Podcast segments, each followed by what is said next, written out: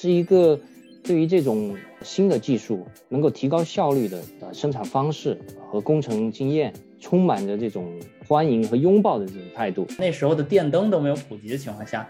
当时就直接在巴黎做了一个巨型的广告，就是到晚上的时候，大家一抬头，在哪个方位都能看到雪铁龙。他组织好几次这种远征，可以说是雪铁龙更像一个发明者，标志呢更像是一个做工业的、做实业的一个实业家。他去生产了一款全新的、划时代意义的、代替 Taxi Avant 的豪华车。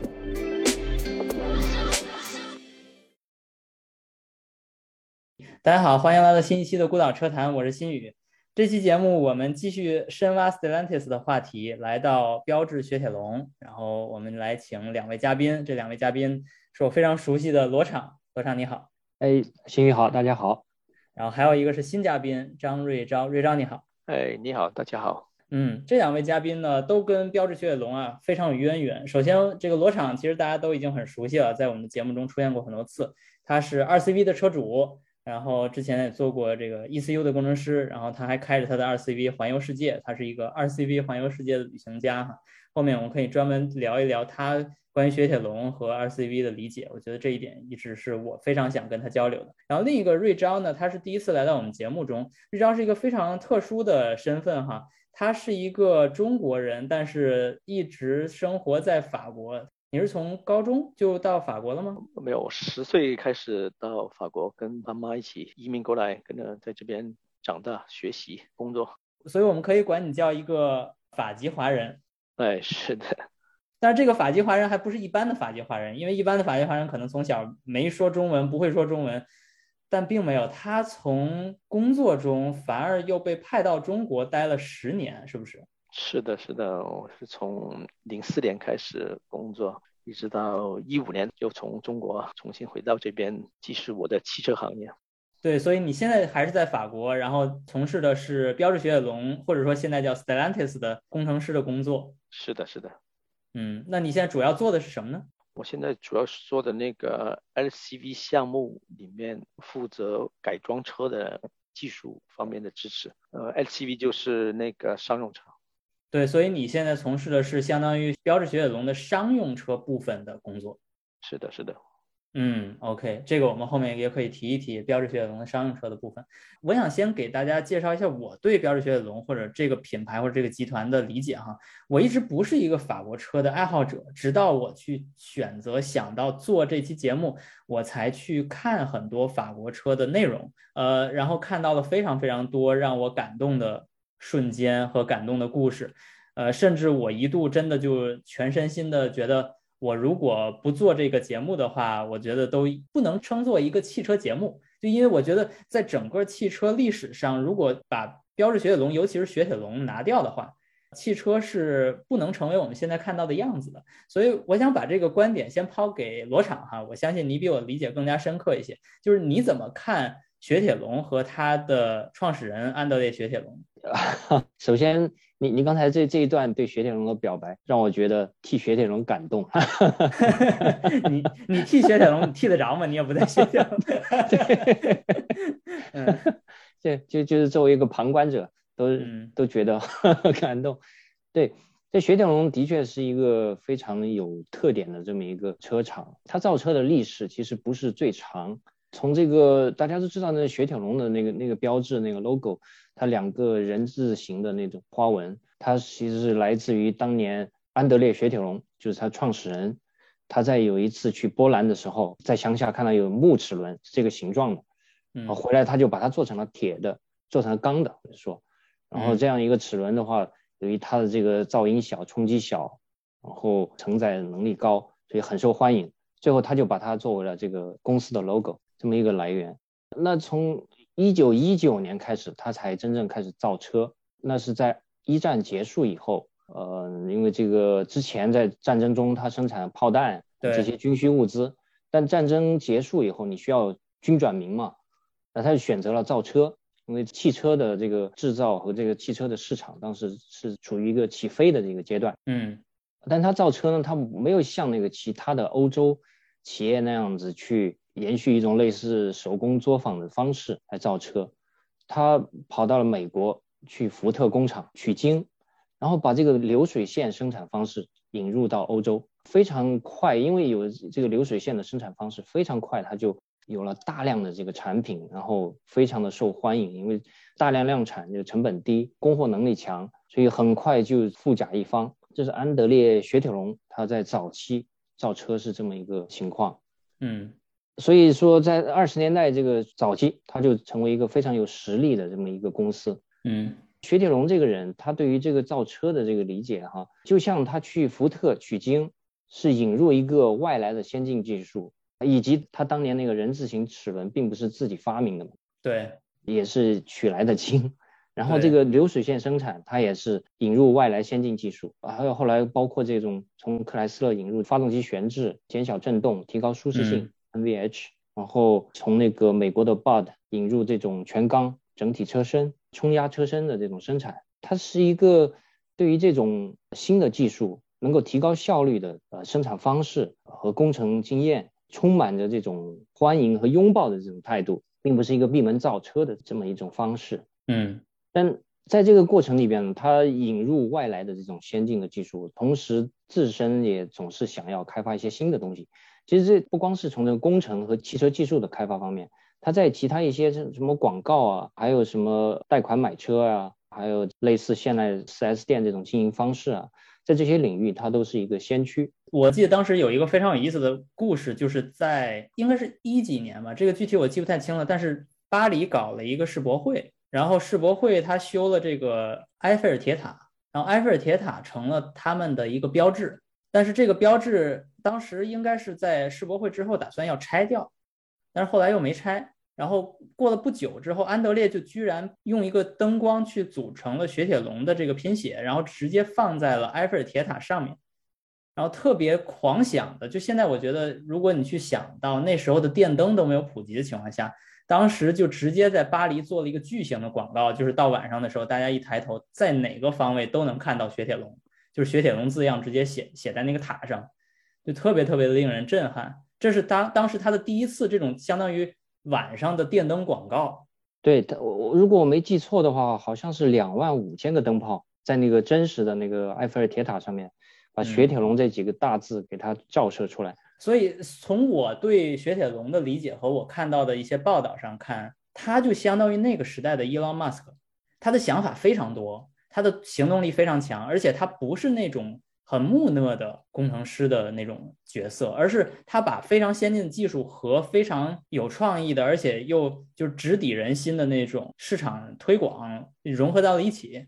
所以，真正让大家认识到一个造车的人可以这么有名、这么有趣儿。雪铁龙不是那个第一个在法国造车的公司，它几乎是最后一个，就是它的发发展是非常晚的。其实。法国的汽车是发展的非常早的，所以在初代的汽车后面，我们聊标志，其实可以知道，就是最初的汽车在法国有很多很多的品牌，雪铁龙绝对不是那个第一个，几乎是最后一个。但是它在发展之后，就是它在创立之后，做成了最明星的那一个，让大家真的，一提到汽车就提到它。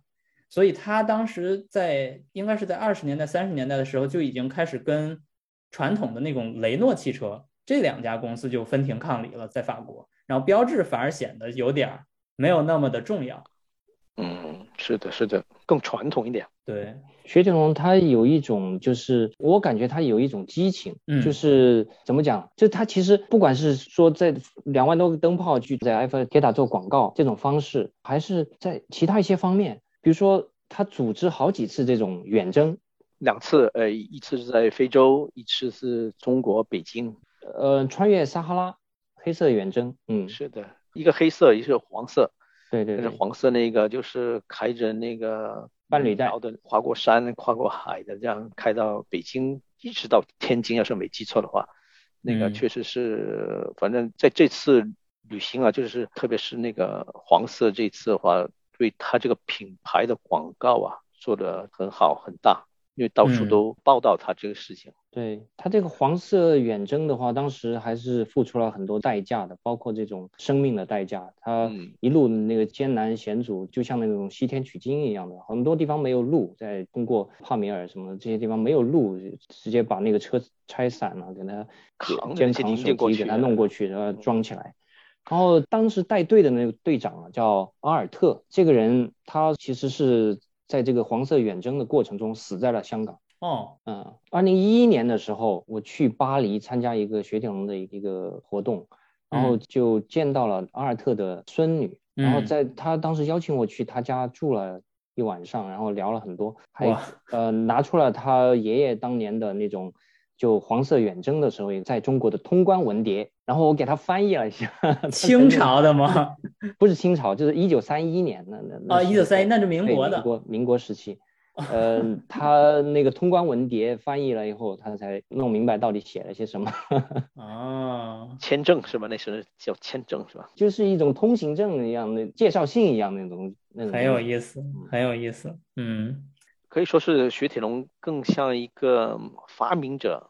那个技术的创新者，对标志呢，更像是一个做工业的、做实业的一个实业家，就比较传统。对，然后我们就可以先说一下雪铁龙的第一个尝试哈，或者说一个很重要的尝试就是 traction avant。当然我我不会说法语哈，这这里边只是在去 模仿别人说法语，就是这个车前驱，对 traction avant 是前驱车的意思。这个前驱车在我们现在看来。那满街都是前驱车，对吧？甚至有很多电动车都是前驱车。但实际上，在那个时代，三十年代，我更熟悉的经典车历史中，根本前驱这个想象是不存在的。就是尤其是前驱的小车，还有前驱的轿车，因为当时其实你如果看那个车的话，那些凯迪拉克呀、福特呀那些车，几乎像现在的 SUV 的高度。它不是一个轿车的造型，你就会觉得那个车为什么会长成那样呢？其实一个很重要的原因，就是因为它发动机太大了，然后放在车鼻子那个那个位置，然后曲轴出来的那个杆儿，它其实连的是一个非常非常高的一个位置，所以整个车的底盘它就架高起来的样子。但是因为 Taxi Avant 的这个发明，雪铁龙愣把那个很高的架构的车彻底降低了。因为它的它没有那个传动轴了，它不传动到后轴了，它直接在前轴完成这个任务了，所以这个车是可以降低的，所以降低了前轴就降低了车身，降低了车身就降低了风阻，然后它整个车内的空间也都可以重新布置，所以这是一个非常具有创新意义的，就是除了一个动力和传动系统的变革之外，它把整个汽车的理念、造车的理念变了。对这个 Traction Avant 这辆车其实。我们应该准确的说，它是第一辆成功的前驱乘用车。它在它之前的话，已经有那么几辆前驱车，像比较有名的有那个呃美国的 Cord 公司的那 L 二九，但是那个生不逢时，它没有获得市场的成功，很快就销声匿匿迹了。但这个呃 Traction One 呢，它最后的产量达到了七十多万辆，所以从这个技术和市场上都是一个第一个非常成功的前驱车型。没错，这个说到这个 Cord，我其实还是很有感情的，因为我在美国读书的时候，我当时给我相当于经典车启蒙的就是 Cord 的两款车，一个是 L 二九，一个是八幺零八幺二。八幺二其实相当于飞蛾扑火，相当于最后的绝唱吧。就是 Cord 这个品牌，Cord 其实也是一个非常具有创新实力的一个公司，他们做了很多这样的尝试，但是很遗憾的是，它同样作为一个前驱车的先锋。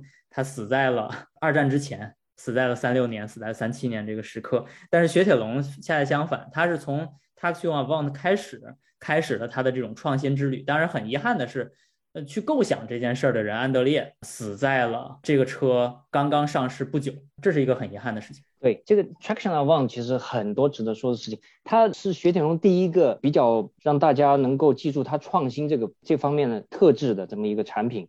那其实。这个前驱的技术，就雪铁龙前驱的技术，直接来源其实是来自于他那个总工程师，一个叫勒弗勒弗尔，我我的那个法语我发不清楚，就暂且称他为勒弗尔。他这个人其实，在雪铁龙没有一个正式的职位的名字，但他的实际作用相当于一个总工程师，嗯，或者说再加上一个项目经理。这个人他之前是最早是在瓦赞，在瓦赞造飞机，跟着瓦赞，后来又开始造车，做了很多那个赛车。离开瓦赞以后，他到了那个……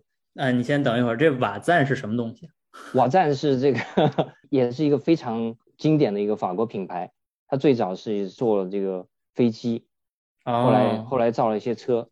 瓦赞呢有一个 C 二五，它的外形跟二 CV 非常的像。呃，车吗？对，哦，那个这里这里多插一句，罗厂是一个飞机爱好者啊，经典飞机爱好者。嗯，可以继续。这个勒弗尔呢，他离开瓦赞以后加入了雷诺，因为当时瓦赞的这个业务下坡已经就不怎么好了。嗯，他就加入了雷诺。加入雷诺以后呢，他一直有一个梦想，想要造前驱车。嗯，但是当时雷诺是非常保守的一个公司。是他的这种想法受到了这种无情打压，然后后来就黯然离开。离开以后加入这个雪铁龙呢，嗯，其实跟这个安德烈雪铁龙一拍即合，就决定在十八个月之内要把这个 Traction Avant 给它做出来。嗯，这个 Traction Avant 当时碰到的这些主要的技术困难，像这个呃主要是万向节这些东西。然后还有一些变速箱，当时他们还还想做，本来是想要装那个自动变速箱，后来没有成功。但好歹最后这个车给弄出来了，花费了很多很多的投入。当时那个安德烈雪铁龙为了造这个车，还专门新建了一个新的工厂。没错，是在是在巴黎的一个河边儿，就是很市中心的一个位置，对吧？是的，对对，花了很多钱，给他公司带来了很大的这个负担，所以他牺牲在成功的前夜，就车是出来了。但是在这个车赚钱之前，安德烈雪铁龙的公司破产了。嗯，但是这个车本身呢，这个车本身它值得说的东西非常非常的多。其实，嗯，就包括这个独前独立悬挂，然后使用扭杆弹簧，啊，使用这种液压液压刹车，全钢的整体车身，就是这个承载式的车身。对，它它其实是一个前中置发动机，然后变速箱在车的最前面，在那个发动机之前，然后对这个动力总成。和前桥整个是一大块，然后通过四个螺栓，四个巨大的螺栓跟车身就直接呃连接在一起。它其实是一个动力总成和前桥是一个巨大的模块。嗯嗯，这个车因为前驱，然后这个整体车身，所以它的重心非常的低，操纵稳定性很好。当然了，这不只是因为前驱和这个重心的问题，其实这个又回到这个总工程师这个勒弗尔他的这个个人经历。他之前在瓦赞，因为造飞机嘛，造飞机对于这个动力学方面的东西、操纵稳定性方面的东西是非常看重的。啊，那是特别，比如说重心，重心是在你的升力中心的前面还是在后面，就决定了你这个飞机是不是可控。啊，这个道理在车上是一样的。嗯，汽车的重心也是非常重要的。所以，其实，在瓦站工作的时候，这个勒弗尔他就形成了很多车辆呃动力学方面的这种早期的经验，包括这个像刚才说到的重心。包括这个空气动力的中心跟这个车的几何位置的相对关系，还有这个刹车前后制动力的这个分配，就前制动力需要强，后制动需要弱，这些它在瓦赞时代就已经非常清楚。OK，还有包括这个车的这些 camber 这些东西的影响，就主销的影响啊，嗯在瓦赞时代就已经很有概念了。所以在后来到了雪铁龙做 traction avant 的时候，它其实已经是带着很多的技术和经验来的。不是说在雪铁龙这儿白手起家，一切从头开始。所以其实从这个角度讲，安德烈雪铁龙的历史任务已经完成了。他把这个指挥棒，或者说把这个排头兵交给了他，让他去冲锋。从工程实现上来讲的话，是这样子的。嗯，就是说这个人能够实现一些创新的想法，把想法变成产品。对，然后我们就可以再说到他的第二个。非常非常重要的车，也是你的车，就是二 CV。呃，Traction Avant 很遗憾，在历史上就这么一个非常棒的车哈，它在战前开发的，但是就开战了。然后法国我们也知道，就是很快就其实，在二战中就已经属于德国，就没有真正在无论是繁荣的发展呀，还是独立的运营都没有。所以其实这么好的一个车，它并没有在它诞生之后不久就得到。对应的市场的这个很好的反馈，恰恰是被一个战争所埋没了。那但是二 CV 我们都认识到，就是这是一个战后车。但实际上这个车其实也是战前开发的，是不是这样？对对，二 CV 它来自于刚才提到这个 Traction Avant，就是这个前驱这个车型开发，包括工厂建设带来巨大的债务，让这个公司破产了。那破产了以后怎么办呢？这个雪铁龙就由米其林接手，米其林是它最大的。对最大的债就把雪铁龙整个接下来，成为自己的子公司。然后米其林这方面派出来的这个雪铁龙的 boss 就是大老板呢，他有一个想法，就想要把这个法国农民从马车时代进化到这个汽车时代。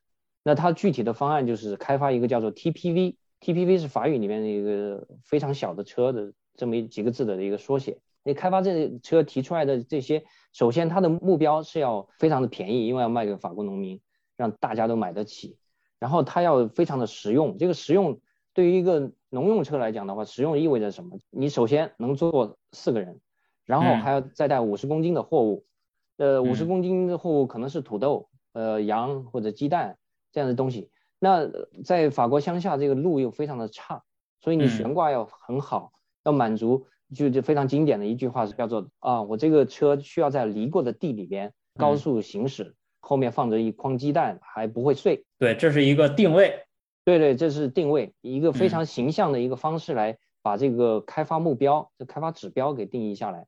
嗯。然后这个 RCV 当时还有一些非常奇怪的开发目标，比如说这个车顶内高要非常的高，为什么呢？因为米其林派给雪铁龙的总工，他喜欢戴大帽子。对，戴那个很高的大帽子，坐在那个车里边都不会碰到底。嗯嗯，对，有有有这样一些很奇怪的、古怪的这种需求。嗯，然后这个车当时在战前设计的时候是三三五年左右开始开发，做了很多很多的样车，然后采用了很多不同的方案。但它当时的基调呢是，首先这个车要非常的轻，所以采用的是那个航空铝合金来做车身。嗯，然后它的这个悬挂用了各种方案，其中最复杂的一个方案有十一根扭杆，十一根扭杆弹簧来构建出这个前后联动的悬挂。然后到了一九三九年，就是二战爆发之前一点点，它的其实已经生产了两百多辆，马上就要投放了，准备可能十月份的样子就有车展就要投放了。呃，结果这时候那个纳粹入侵波兰，这个二战爆发，嗯，这事儿就黄了。完了，那这些呃车就基本上都给销毁。其实有有那么几辆，这个员工不愿意把它销毁，觉得太可惜，就瞒着老板把它藏起来，藏到了谷仓的上面。后来过了几十年之后才发现。那在二战中的话，雪铁龙它不得不配合这个，不叫配合，就是说被迫给那个德军生产一些军用物资，包括一些车辆。嗯，他们当时还在暗地里边使坏嘛。就给那个机油尺，给它把刻度给它弄得低一点啊。这传说哈，我我我没有去考证过。就这个机油尺的刻度给它弄低，然后德军加的那个机油加的不够的话，很快这发动机就报废了。哦，就弄这样一些软抵抗的方式，哎，是还不配合，那你能怎么办呢？对吗？你在这个纳粹的铁骑下，你能怎么办？呢？对，也只能这样这样这样去配合的。对对。这这是他们当时采用的这这么一种呃软抵抗的方式，不得不又提一下雷诺。雷诺当时在二战的时候就全力配合德军，功勋卓著，所以这样这个不同的这种方式对待侵略者不同的方式呢，跟他们战后的命运就带来了很大的不同。雷诺后来受到公审，受到审判，然后这个公司也国有化了。那雪铁龙呢，得到了很好的发展，得到这个法国政府的重视。所以，嗯，咱们说回来，这继续 RCV。对，在战后，因为到了四五年，二战结束了，这个时候呢，铝合航空铝合金的价格是比较贵的。然后，而且当时因为德军来了以后，很多资料啊，这些样车销毁，那你这个时候战前设计的 TPV，这个时候。再要想把它捡回来生产的话，也不是很现实。而且实际上在战争中，这雪铁龙一直在坚持在改进呢 TPV 的设计的。他们其实被安迪里面一直在坚持想要改进。所以到了战后侵略者走了，这个时候可以光明正大的开始重新恢复这个 TPV 的研发。那它其实这个时候做出来的这个后来叫 RCV 这个车型跟战前的 TPV 差别已经非常非常的大了。它采用了全钢的车身。呃，用薄的铁皮，你可以认为非常非常薄，就零点五、零点六毫米这样概念铁皮来做的那个车身，然后悬挂也不再用那个十一根扭杆，而是采用这种螺旋弹簧。只不过这个螺旋弹簧呢，它水平布置啊，这个非常有特点。嗯，对，这个它是在车身的左右两侧，就底盘的两边各有两个弹簧筒，然后这个一侧的弹簧筒里边呢有前后两根弹簧，分别对应前后车轮的悬挂运动。然后这整个弹簧筒呢，它又通过橡胶浮动连接在这个底盘架上面，就大梁上面，所以前轮的前悬挂的运动会带动这个弹簧筒运动，弹簧筒又会带动后弹簧运动，从而让后轮也后悬挂也抬升随之而动。所以这个形成的效果是前后联动的悬挂，比如前轮压到一个障碍物抬升，然后弹簧筒就被往前拉，又拉着后悬挂抬升，所以整个就减小了这个车辆的俯仰的动作，提高平顺性。没错。另外，它的这个悬挂呢，它的这个行程非常的长，就如果有曾经看到过一些二 CV 图片的朋友的话。可能都还有印象，就是这个二 CV 有很多所谓的精彩图片，是它过弯的时候，对，过弯整个这车的姿态，整个。回头我可以把这个图放在那个播客的描述里面，大家可以看一下，非常夸张。它这种夸张的姿态呢，让人以为随时都可能会翻掉，但其实它不会翻，就在一个正常的这种载荷状态下面，在正常的路面上面行驶，不管怎么急打方向，它是不会翻的。就是在七十年代。还有有过这么一个挑战，就是有 谁能够在开着二 CV 把它开翻，平路上面能把二 CV 开翻的，奖励新车一辆。说是有这么一个挑战，然后没有人能够成功的获得那这个奖励，因为开不翻。为什么呢？它其实这个 RCV 的重心是比较低的，虽然它有大梁底盘大梁，它不是那个呃承载式的那个车身。嗯。但是它的整体重心比较高，包包括它发动机用的水平对置，这个整体重心比较高。还有个就是它的这个设计上面，它有比较强的这个不足转向，然后这个车轮的匹配，就是附着力、轮胎的匹配，这些都有经过了它系统性的考虑。所以你这个车高速行驶急打方向，嗯，它会发生的现象是推头会不足转向，然后滑出去，嗯。会发生侧滑，也许，但是它不会发生这个倾覆翻车的这种状态啊。我知道，大概你的意思是说，它过弯的那个总的向心力是不足以让这个车，哪怕它底盘比较高，但是不足以让它翻掉，因为它轮胎太窄了。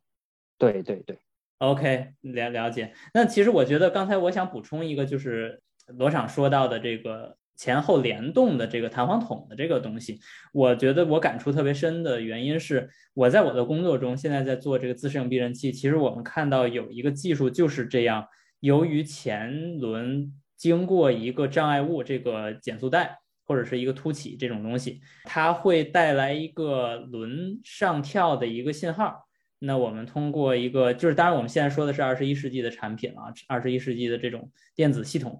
我们可以去检测它的轮的动作，然后来辅助后轮的一个预备的，就是或者叫前馈的一个，让避震器进行一个调整，来减小后轮的冲击的一个动作。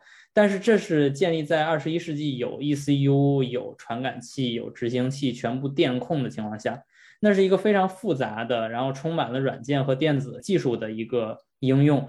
但是我们现在在谈的是一个。三十年代就产生的，然后到战后之后开始生产，而且卖几百万辆的一个量级的一种家用轿车，就已经用了一种机械的方式去实现，或者至少是部分实现这种功能。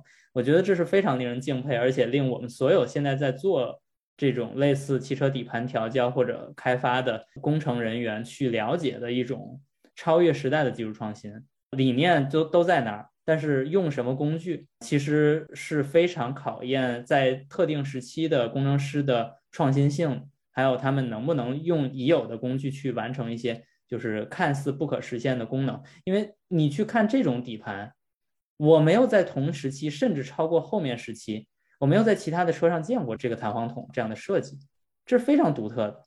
对，RCV 是一个不像任何其他车车的车，可以完全可以这么说。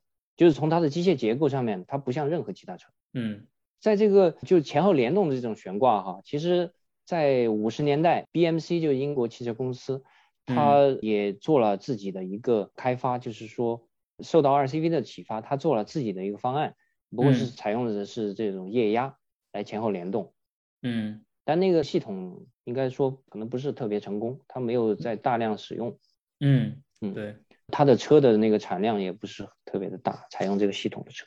然后在 RCV 当时为了满足那些苛刻的这种要求，就是悬挂的这个平顺性，让你后座的鸡蛋在烂路上面不会坏。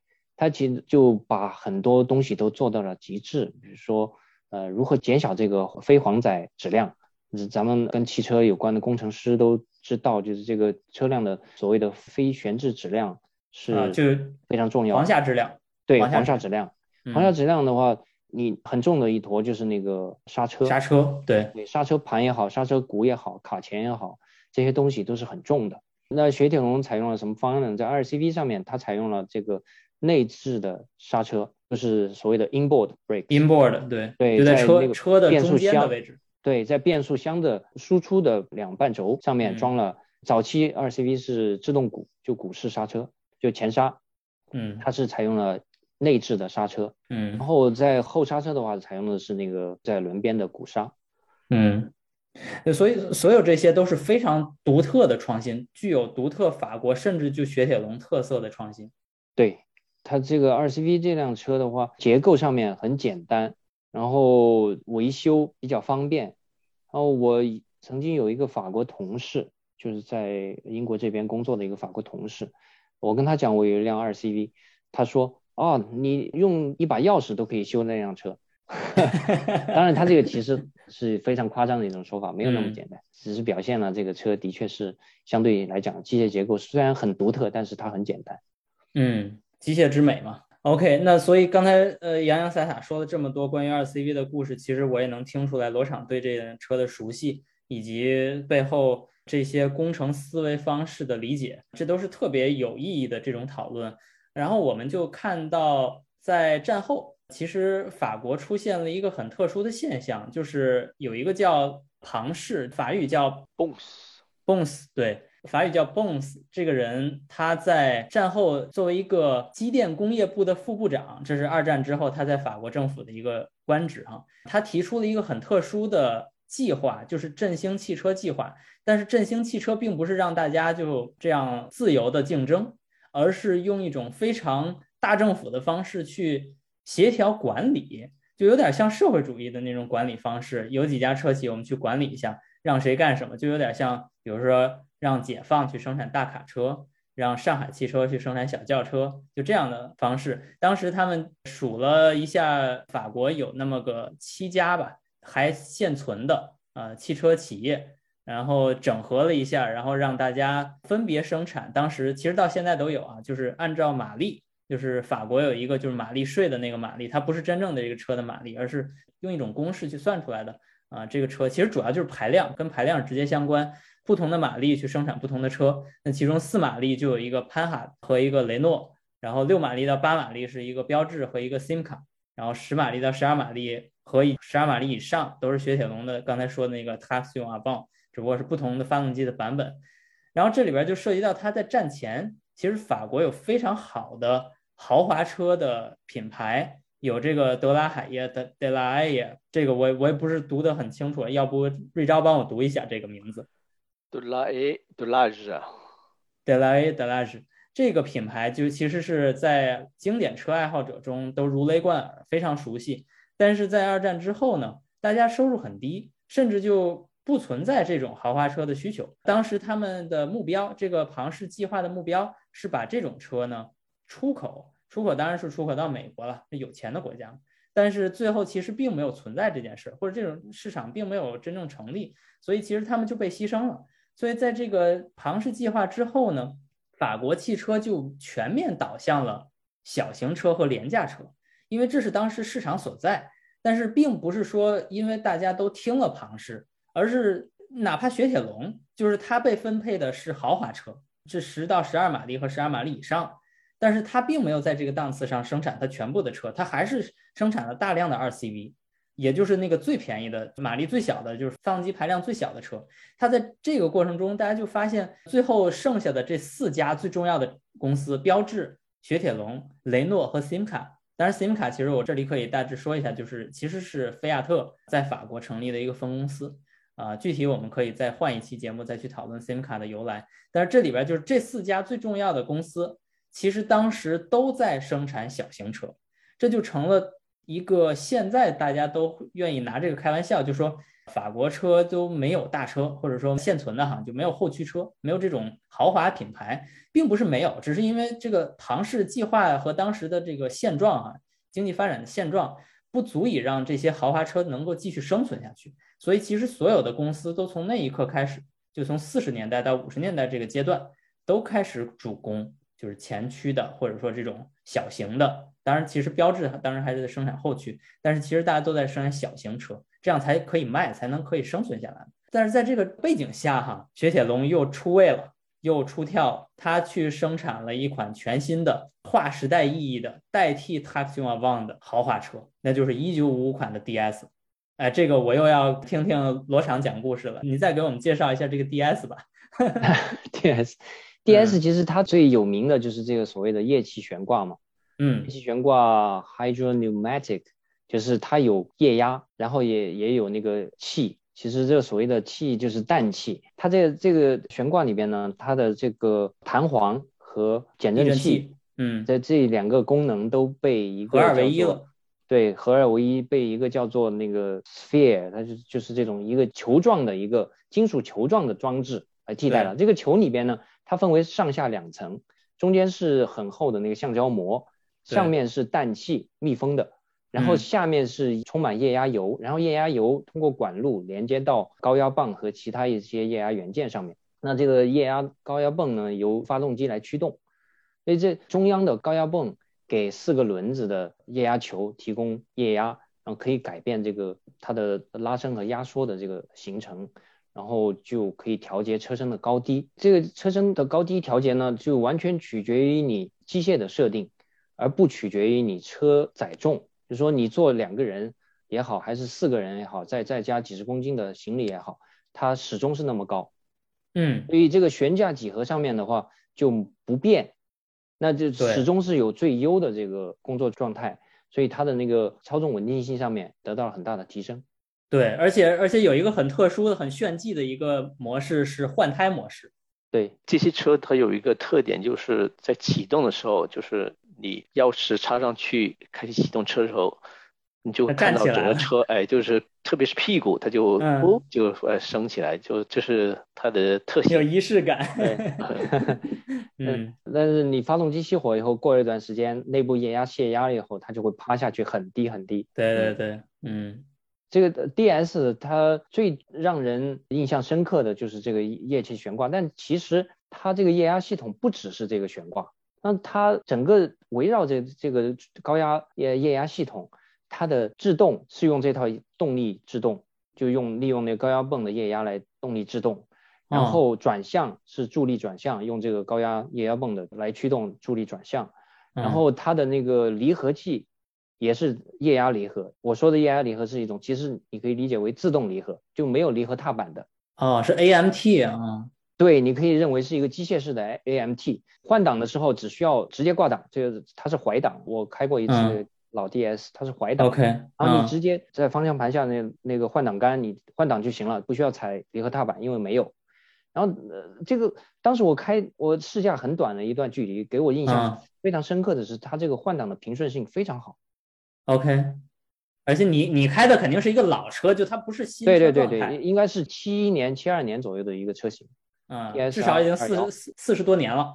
对对，我是二零一一年开的，所以四十年之后，四十年的车。对，呃，它的换挡平顺性非常好，没有顿挫。然后 我其实二零零几年的时候参加过，在国内做过一个项目，一个 AMT 的项目。啊。这个 AMT 的项目就是采用了一堆的电子元件嘛，用用电脑来控制那个离合，控制换挡。让我印象深刻的是那个平顺性非常的差，就这个舒适性非常糟糕，就是 AMT 的一个毛病嘛，对吧？对，那那个车我们当时经常就这种急加速、急减速，然后几下就连开车的人都要晕车。嗯，我记得菲亚特五百和 Smart 都有这个啊，第一代 Smart 的 AMT 也是体验非常糟糕。我记得二零零六年我第一次开那个车的时候，我感觉就是你在让一个非常糙的一个司机。在帮你开车，帮你开车，对，嗯，对，那那种感觉，帮你换挡，一个很糙很糙的司机，嗯，很难理解呀，真的是这个技术居然在五五年让雪铁龙就已经搞定了。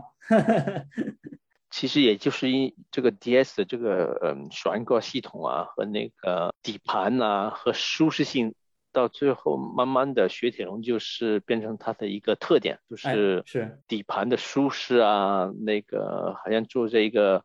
在我们的雪铁龙品牌里面，说一个像一个飞毯一样的，很舒服、很舒适的那个，不会让别人觉得很抖动的，这就是雪铁龙车的一个特性。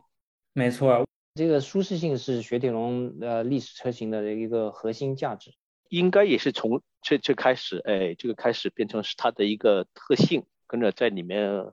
他投了很多那些研发啊，研究了很多底盘怎么去做啊，跟着底盘调试也是它的特点。就是有点可惜，就是有可能在欧洲的其他的地方对它这些特点不是那么看重，有可能会更看重一些发动机的多少排量啊，嗯，或者是多多少速度啊，那个对它这种输入性就在欧洲有可能会更更看重一点。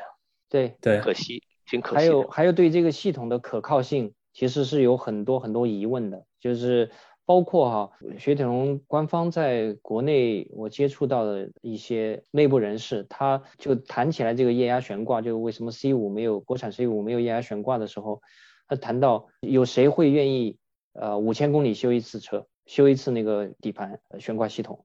但其实我觉得这是一个巨大的误解，因为。呃，这个呃，从 DS 开始，其实不是 DS 开始，是 DS 之前一年那个 Traction Avant 的呃一个车型后悬挂上面第一次开始使用这个液气悬挂，从那是五四年五五年开始，五四年到二零一八年最终全面放弃这个液气悬挂，这几十年间它一直在进化。这个本身的机械结构其实原理是比较简单的，然后它涉及到的这些元器件也不是很多。但这几十年里边持续的进化，它其实一直在提升，包括从这个机械的设计，包括液压油的选择。比如最早的液压油，它选择的是类似于那个呃，就咱们 DOT 制动液那样的性质，但是它有对刹车油那样那样性质的，它有比较强的吸水的这这种问题。所以在这个雪铁龙的液气悬挂上面表现的特别的明显。为什么呢？因为它是开式的，咱们液压刹车它是封闭的嘛。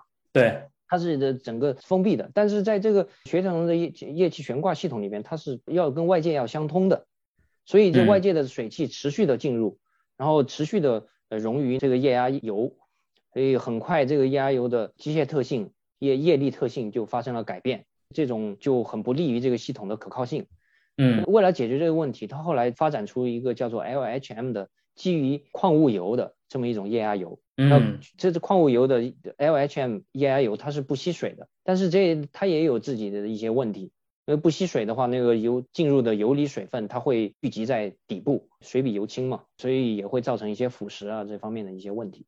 后来又到 C 五 C 六这个时代呢，它又换用了合成油，就不是矿物油了，又用了换用了合成油。所以这几十年的持续进化，其实这个系统的可靠性并不是大家想象和传说中那么糟糕。嗯像我我自己的那个第一代 C 五，啊，就是你现在的那个那个现代车，对对，它全系都是有这个液气悬挂的，就第一代 C 五，嗯，二零零二年到二零零八年间，二零零七年生产的这第一代 C 五，它全系都有液液气悬挂。其实那个系统它并不是那么 娇贵，我是二零零三年的车，我二零一九年初买的，嗯，然后到现在用了三年了，马上三年。然后这个车也马上有快二十年了，但是它其实悬挂系统没有什么问题。嗯，是要经常去做保养是吧？就要不需要不需要我我我三年里边我甚至都没有换过那个液压油。哦，还是正常的使用。那我出现的唯一问题是它那个前轮的那个怎么讲？那个有点像麦弗逊的那个减震筒的那个位置，就是它的液压筒啊，它有一个回油管，就内部的那种泄漏的。回油管就内部泄漏以后的油，它会通过一根管，一根橡胶管返回到这个系统里边。那个橡胶管因为快二十年老化，然后接头的地方开裂，那个地方出现泄漏，然后把那个管子换掉的话就好了。那它是一个就十英镑的这么一个零件，这这几年就是那么一个问题，其他没有任何漏油啊或者是其他功能上的问题。OK，那听上去其实这个技术也是可以说常青树。而且逐渐进化，这是一个可行的路。至少从这个技术本身的可靠性和这种可行性上面来讲，不认为有什么巨大的问题。嗯，只是说现在人们还要不要它，需不需要它？雪铁龙放弃，或者说二零一八年 PSA 全面放弃这个技术，它背后的原因，嗯，我觉得不只是技术方面的问题，嗯，不不或者不光是技术方面的问题，一个是成本，再一个是大家还看不看重这个东西，就是你到底要多舒适？因为雪铁龙本身这个品牌，虽然你看庞氏计划里边要雪铁龙生产豪华车，但是在加入标致这个集团以后。雪铁龙的定位就不再是那么一个比较高端的定位，那它这个品牌的价值可以说在持续的下降。那生产出很舒适的车，但是你卖不上价，对不对？可以说是没有把它的特点继续的延伸下去吧，让它越来越变成是一个普通的车，普通的品牌的车。本期节目聊到这里就先告一段落，在下期节目中，我和罗厂。瑞昭将开启关于 PSA 的另一家公司标志公司的探讨，敬请期待。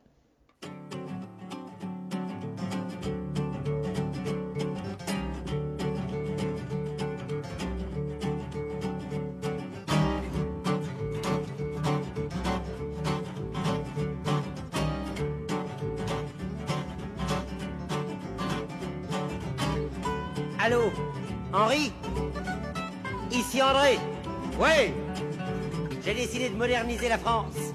Faut que je te vois. Dans trois jours. D'accord. Allez droit. Monsieur André Citroën a vu Monsieur Ford Henry. C'est le travail à la chaîne qui l'a ramené dans notre chère patrie. La France agricole devient industrielle grâce à des patrons comme lui.